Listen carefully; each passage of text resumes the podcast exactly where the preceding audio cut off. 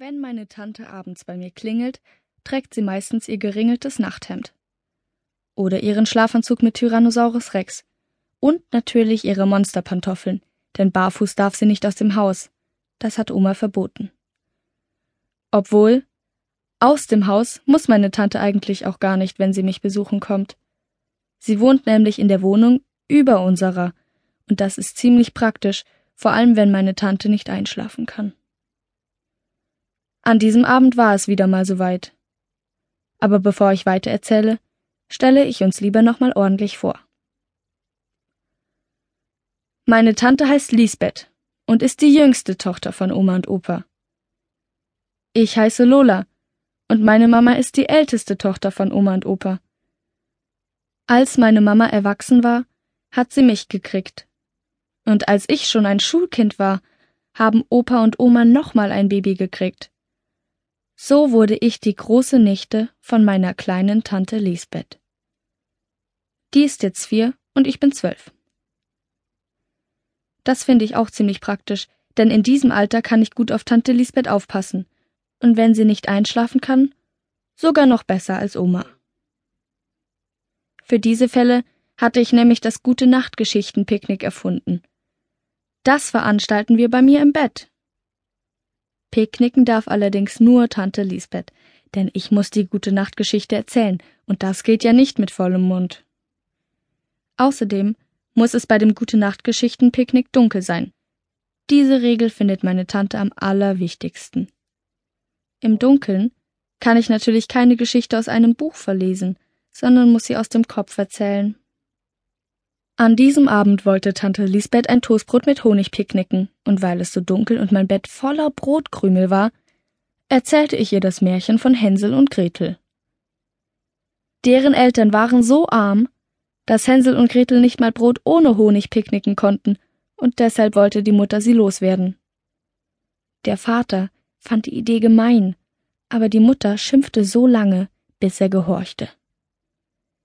Dann führten die Eltern Hänsel und Gretel in den tiefen Wald und schlichen sich heimlich weg.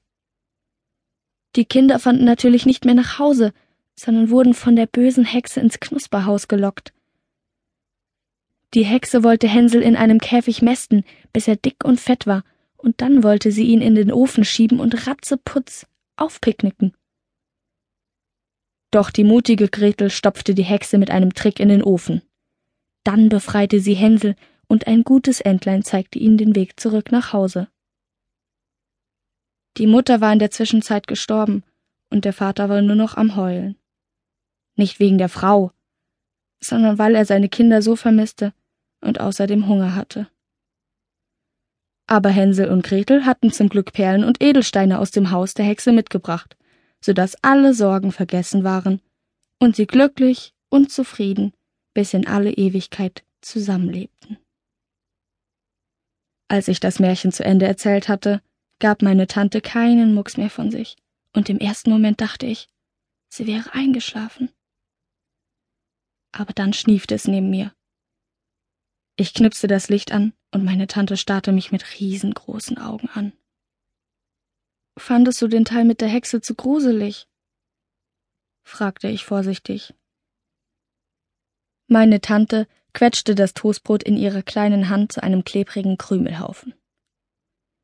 Die Hexe war genau richtig, denn Hexen müssen böse sein, erklärte sie. Aber die Eltern, das waren ja wohl richtige Kotzgurken. Welche Mutter schickt denn ihre kleinen Kinder in den tiefen Wald und lässt sie sterben? Ja, im Märchen ist sowas ganz normal, versuchte ich meine Tante zu beruhigen. Und außerdem ist die Mutter am Ende ja gestorben. Und der Vater, der war ja wohl noch schlimmer, brüllte Tante Lisbeth und fuchtelte mit ihren Klebkrümelhänden in der Luft herum. So ein, so ein heuliger Feigling, zu dem wäre ich nie und nimmer zurückgekommen. Darüber dachte ich ein Weilchen nach, und dann musste ich meiner Tante recht geben. Für ihr Alter kann sie ganz schön klug sein. Leider hatte sie in ihrer Empörung den klebrigen Honigbrotrest über mein gesamtes Bett verstreut. Ich musste erst mal die Laken wechseln und meiner Tante die Hände waschen. Und jetzt wird geschlafen, sagte ich, als Tante Lisbeth wieder unter der Bettdecke